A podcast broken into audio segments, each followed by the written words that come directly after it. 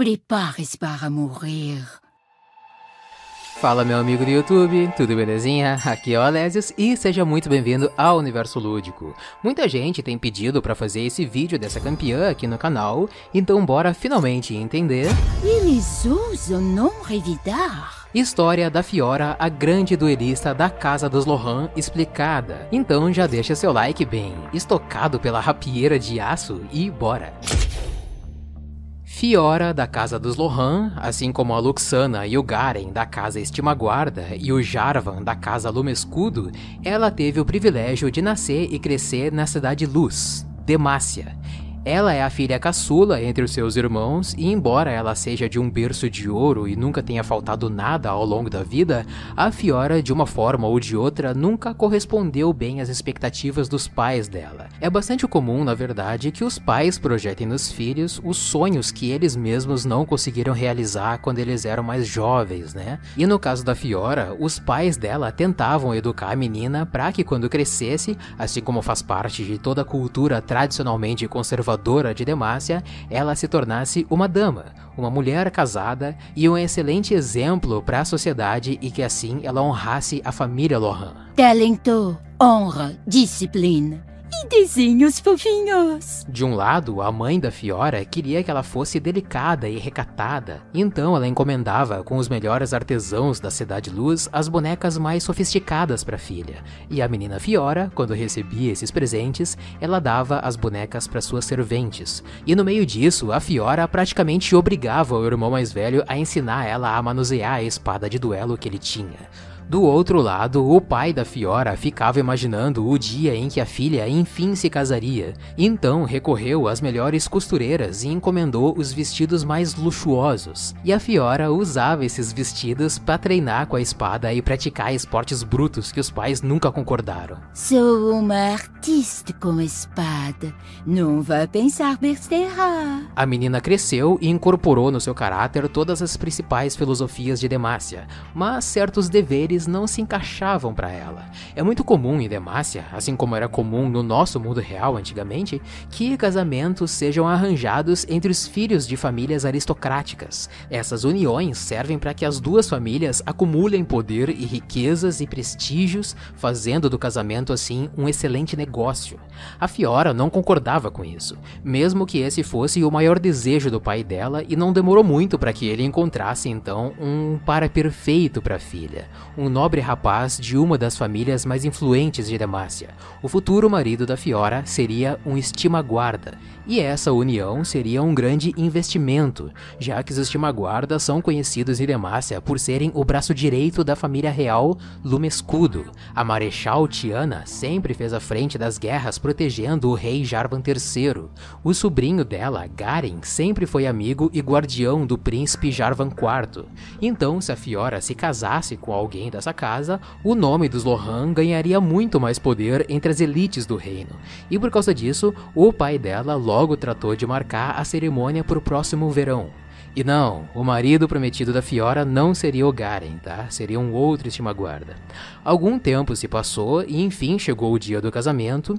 As famílias mais ricas de Demacia compareceram na cerimônia, todos os principais nomes do reino estavam lá para prestigiar essa união entre os Lohan e os estima-guarda.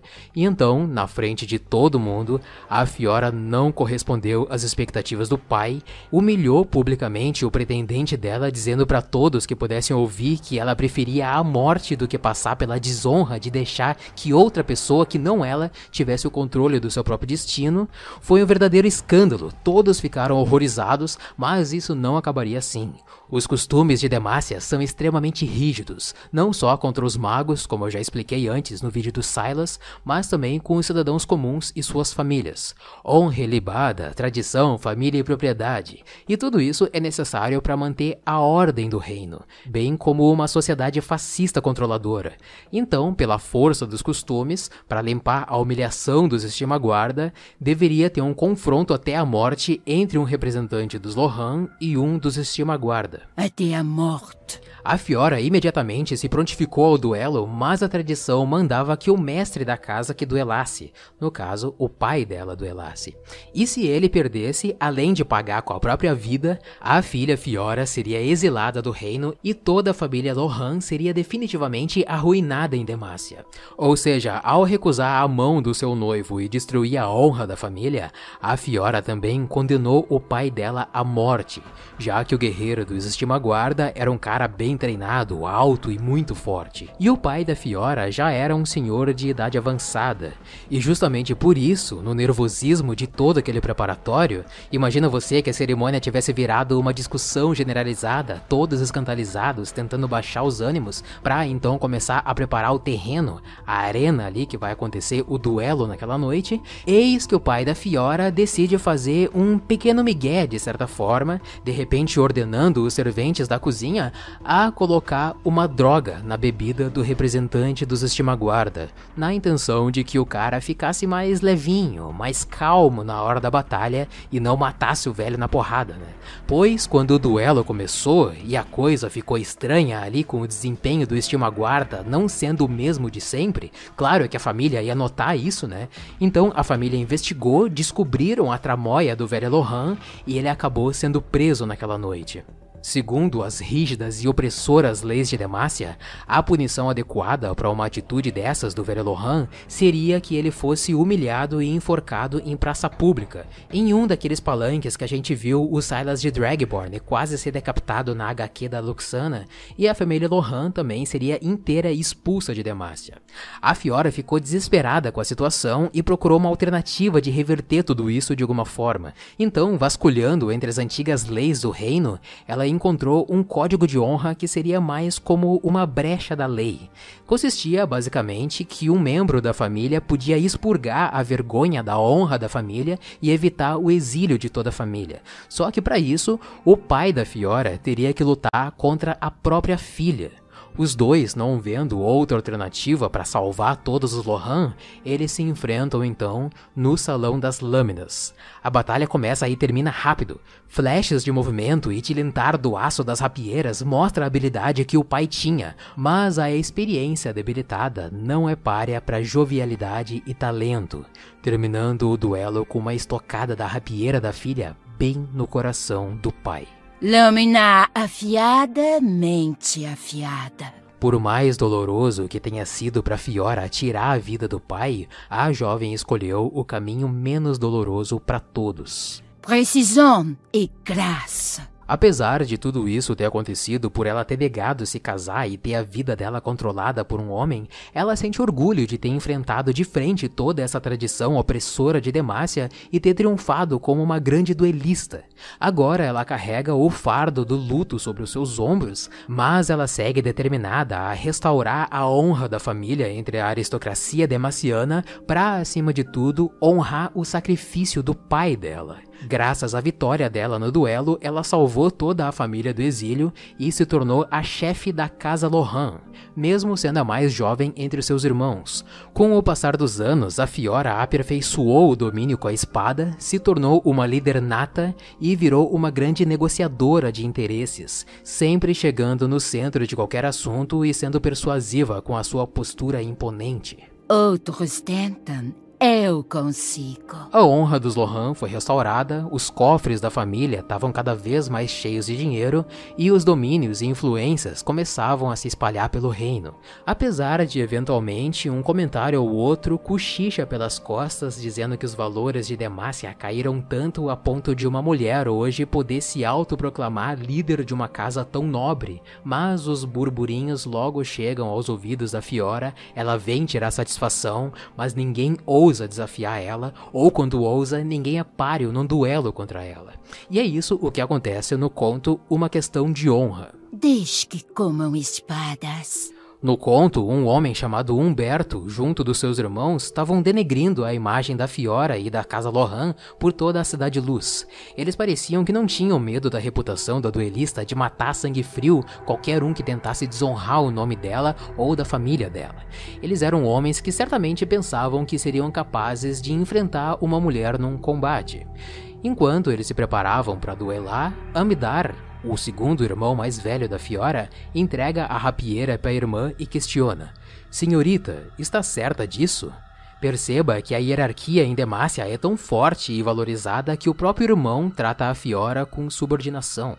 Ela diz que sim, porque se esses rapazes continuassem espalhando rumores pelo reino sem nenhuma punição, isso incentivaria que outras pessoas fizessem o mesmo. Não vou facilitar para você. A Fiora e Humberto se encontram no saguão para dar início ao duelo. Ao menos tente me acompanhar. Ela entra com toda a classe, respeitando os costumes demacianos de civilização, embora ela tivesse ali para matar outra pessoa, mas a duelista tentou poupar a vida do oponente, fazendo uma oferta quase que irrecusável para a situação.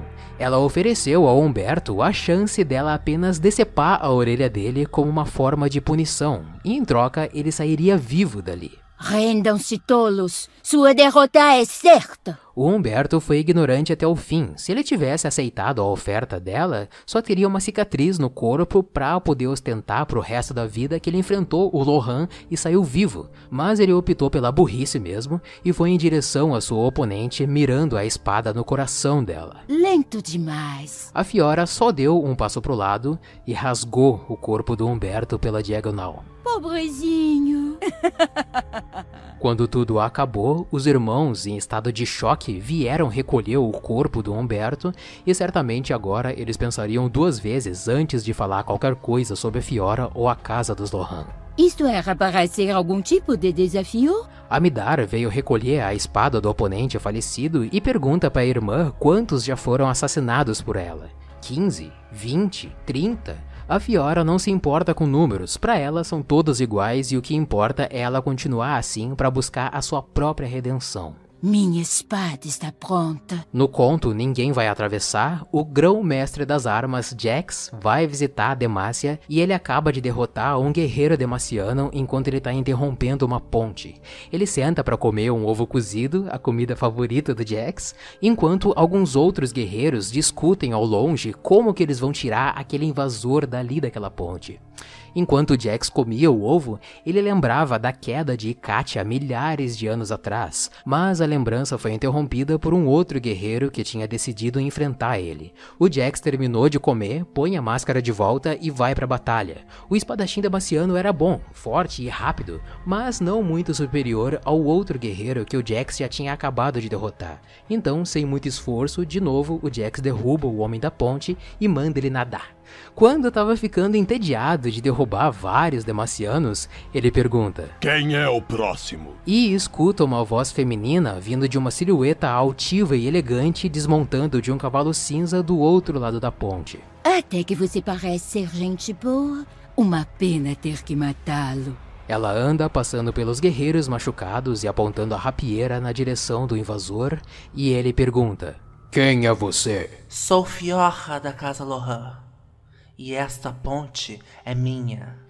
Por debaixo da máscara, o Jack sorriu porque ele sente que finalmente encontrou um oponente digno. Pronto para a batalha. E a Fiora, um adversário à altura. Anseio por um adversário à altura. Infelizmente, a gente não sabe o resultado dessa batalha, mas hoje, sendo uma das pessoas mais influentes de Demacia, não faltam pretendentes para Fiora, mas nenhum deles se mostrou digno para conquistar a mão dela. Como dizem os boatos, a grande duelista impõe para cada pretendente um teste impossível de se passar. Assim, ela se mantém solteira e focada, sem se sujeitar às tradições demacianas, nem se tornando objeto de nenhum homem. Ela controla o seu próprio destino. Não há ninguém como eu.